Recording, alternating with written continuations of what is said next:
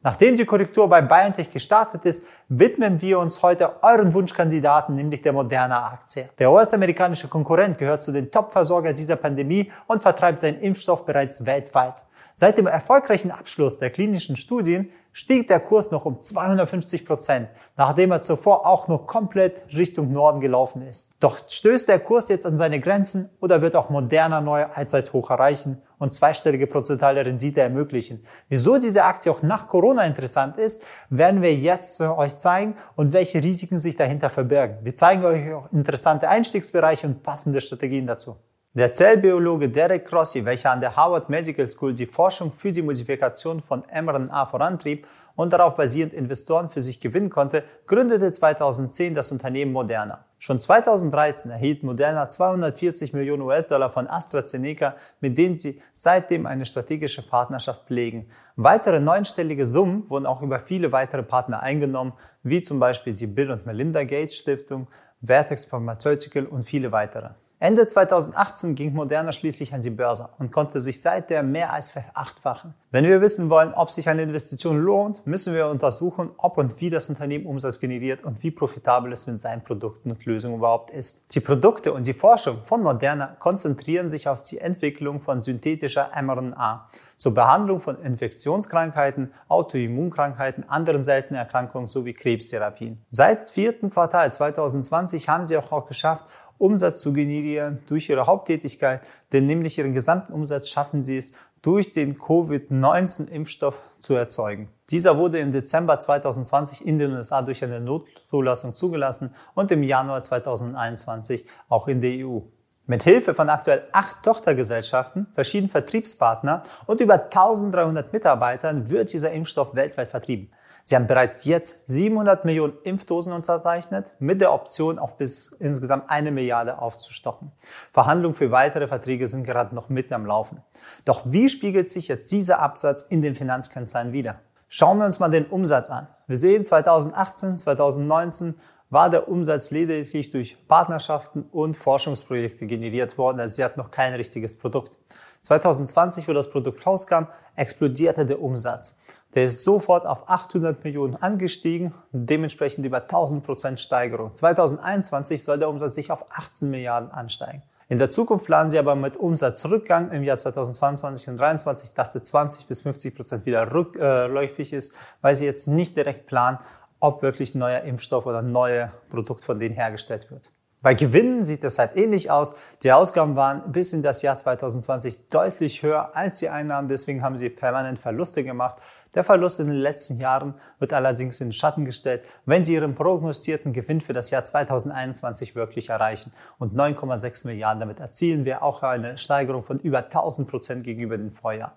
Auch wie beim Umsatz sehen wir im Gewinn, die nächsten Jahre soll er aber dann wieder senken, weil jetzt nicht mit einem neuen Produkt aus der Sicht von Moderna gerechnet werden soll, da es immer schwieriger ist zu sagen, wann wird was zugelassen, wann nicht. Wenn wir uns die Gewinnmargen anschauen, sehen wir klar, die Jahre davor hat er nichts verdient, das sind sie natürlich negativ, aber für die nächsten Jahre planen sie eine Gewinnmarge von 50 Prozent, die leicht so um die 50 Prozent bleibt und langsam halt sinkt. Verglichen zu BioNTech erzielt Moderna fast 50 Prozent mehr Umsatz. Einer der Umsatztreiber ist auch der hohe Preis, denn mit 37 Dollar ist Moderna der teuerste Impfstoff auf dem Markt. Aus diesem Grund wird der Impfstoff auch aktuell eher in wohlhabende Industrieländer verimpft und befindet sich auf Platz 5 nach Absatzzahlen. Argumente für Moderna sind eine Wirksamkeit von 94,1% und dass es bislang noch keine schweren Komplikationen bei den Patienten kam.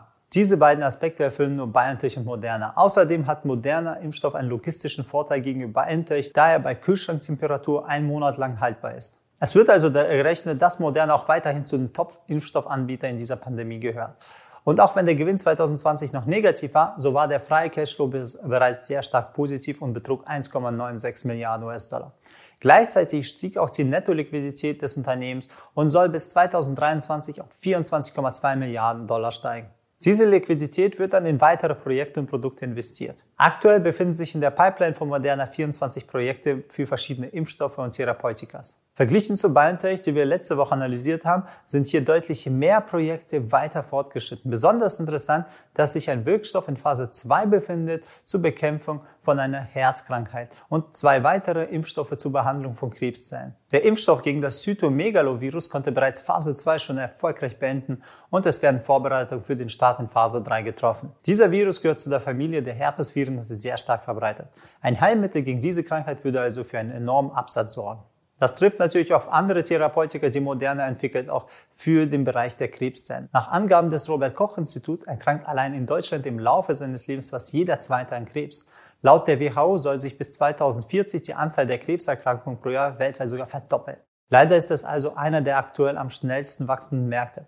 Wie sieht also die Pläne des Managements für die Zukunft von Moderna aus? Moderna hat bislang in 37 Ländern eine Zulassung für den Covid-Impfstoff erhalten. Aktuell laufen auch Verhandlungen mit weiteren Ländern für eine dortige Zulassung. Gleichzeitig plant das Unternehmen bis Ende des Jahres weitere Tochtergesellschaften in Australien, Japan und Südkorea zu gründen, sowie Vertriebspartnerschaften in Osteuropa und Südostasien zu schließen, um den Umfang ihres kommerziellen Netzwerks weiter auszubauen. Im Hinblick auf die vielen Länder noch relativ geringen Impfquoten möchte Moderna seine Produktionskapazitäten erhöhen auf bis zu zwei Milliarden Impfdosen pro Jahr und es wird davon ausgegangen, dass aufgrund der weltweiten Mutation zur sogenannten Boost-Impfung kommen wird. Also Auffrischungen, die kommen, um gegen die Mutation vorzuschreiten, sodass der aktuelle Impfstoff immer momentan modifiziert und verbessert wird, um sogar stabiler gegen diese Mutation zu sein. Sonst planen sie den Einsatz von mRNA-Technologie auszubauen und weitere Impfstoffe als auch gegen, sagen wir, Therapeutika gegen die Krebstherapie zu entwickeln, um so das Unternehmen nach vorne zu bringen. Da die Pharmazeutika auf mRNA-Basis ein kritisches Level überschritten haben, indem sie in die Produktion gingen und wirklich schon abgesetzt worden sind, plus zusätzlich, dass die Finanzen von Moderna sehr stabil sind, auch wenn es gerade nur am Covid-Wirkstoff hängt, aber durch die Marge und durch die hohen Gewinne können sie gutes Polster aufbauen. Darum orten wir das Unternehmen als Wachstumsunternehmen mit einer guten Substanz, weil so dahinter steht auch schon Umsätze und Gewinne. Das Potenzial, wo Moderna unterwegs ist, sehr, sehr groß. Sie müssen halt nur noch schaffen, weitere Impfstoffe für verschiedene Krankheiten zu entwickeln. Jetzt ist so der kritische Punkt, wo der mRNA-Basis auch wirklich von der Bevölkerung bzw. von dem System, von der Welt akzeptiert worden ist und auch wirklich genutzt worden ist. Dementsprechend ist der schwerste Punkt durch. Jetzt müssen Sie gucken, wie kriegen Sie weitere Impfstoffe oder weitere Therapeutika an den Markt. Wer der Meinung ist, dass sich das Ganze durchsetzt, sollte sich aktuelle Trends und interessante Einstiegsbereiche anschauen, um den richtigen Zeitpunkt und die passende Strategie für sein Investment zu identifizieren. Langfristig gesehen ist der Trend sehr stark aufwärts. Ist ein starker, qualitativ hochwertiger Trend, hat höhere Korrekturen, was normal ist für diesen Sektor, beziehungsweise für auch Hersteller, die meistens nur ein oder zwei Produkte haben. Nach wie vor bleibt aber der Trend stabil nach oben. Wenn wir den Kurzfristtrend ansehen, ist er zwar aufwärts, aber der hat nicht mehr die Dynamik wie vorher. Denn der steigt zwar 80 Prozent, korrigiert aber auch in dem Fall auch wieder 40 Prozent runter und diese Bewegungsdynamik behält er sich bei. Stabilere Kurzfristtrends sind meistens mit geringeren Korrekturen, die trotzdem auch viel weiter über neue Hochs steigen. Bei diesem Wert sehen wir, dass die alten Hochs nur leicht angehandelt werden und meistens dann zusammenfallen. Da sieht man so, zum Teil ist die Dynamik etwas schon raus. Wird sich aber die 190 sozusagen nochmal drüber gehen, der Kurs, dann wird der Aufwärtstrend auch nochmal bestätigt bzw. nochmal untermauert werden, sodass er mehr Platz nach oben hat. In den letzten Tagen sehen wir auch den weiteren Anstieg nur mit einem geringeren Volumen, wodurch wir erkennen können, dass halt die Leute, so die ganze Fundamentalbasis jetzt zum größten Teil schon eingepreist sind und keine neuen News zu erwarten sind, kein neuer Hype. Man guckt jetzt drauf, wie sind die nächsten Earnings, schaffen sie es wirklich, die Zahlen von 2021 annähern oder sogar zu übertreffen oder überhaupt zu erreichen. Darum muss man achten, nicht gleich am höchsten Punkt, wo die Hochs, wo er meistens korrigiert, einzusteigen, sondern gucken, wo wären sie interessanten Einstiegsbereiche. Schauen wir uns mal erstmal das Potenzial komplett mal an. Marktkapitalisierung von Moderna sind 71,6 Milliarden aktuell und ein KV von 89. Und bei einer Umsatzprognose von 2021 wäre das KV 4. Also es hängt wirklich sehr, sehr stark ab, wie die nächsten Quartalszahlen sind, wie stark sozusagen die Volatilität dann komplett einschlägt, ob sie in die Nähe ihrer gewollten Zahlen kommen. Der adressierbare Markt, der global adressierbare Markt wird mit 1,31 Milliarden betitelt für Medizin bis Jahr 2024. Allein der Markt für Krebsbehandlung wird ja mit 222 Milliarden sozusagen äh, beziffert bis Jahr 2026 von der Global Cancer Observatory. Die erste interessante Value-Zone liegt zwischen 120 und 140, wo auch unser Marktalgo den Einstiegssignal für uns und unsere Kunden generiert hat, in dem Niveau von 138,50. Aktuell liegt die Position 700 Prozent vorne und deswegen sieht man auch, es lohnt sich in starke Wachstumsunternehmen, wenn man sie günstig einkauft, um mit einem aggressiven Stop das Ganze zu platzieren, beziehungsweise mit Option. Das zweite Level liegt in dem Bereich zwischen 80 und 100. Falls er abstürzt, kann man dort nochmal einsteigen. Denkt dran, wenn ihr Position habt, immer diese Stops nachziehen, so dass ihr auch die Gewinne komplett sichern könnt, um nicht in den Verlustzone zu rutschen. Aktuell in diesem Bereich, wo sich der Kurs befindet, ist halt eine zwiespaltige Position, weil entweder er schafft das oder er schafft das nicht. Das ist so eine 50-50 äh, Chance, dass er weiter nach oben durchgeht oder halt zusammenfällt. Ich würde halt lieber immer in den Value-Zonen kaufen. Da habt ihr eine Wahrscheinlichkeit von 70, 80 Prozent, dass er dann in eure Richtung läuft, wenn ihr sauber einsteigt. Alles, was Beispiel oben ist in diesen kritischen Punkten, wo viel gehandelt wurde, wo sozusagen viel Volumen auch umgeschlagen wurde, das ist halt der Punkt, wo sich auch stark bremst. Da ist halt interessant jetzt, in diesem Niveau, wo er sich befindet, wer drauf halt spekulieren würde. Ich würde jetzt nicht gegen den Trend gehen, könnte aber auf den Fallenmarkt setzen und eine Optionskombination aufsetzen. Wichtig ist, Optionskombinationen sind praktischer, weil sie sozusagen geringere Volatilitäten haben, wenn man schon long geht, dass man nicht die teure Volatilität komplett alt einkauft. Als Ziel würde ich dann einfach in diesem Bereich von Phase 1, also von der Value-Zone 1 reinsetzen, um, wenn er runtergeht, dann davon zu profitieren.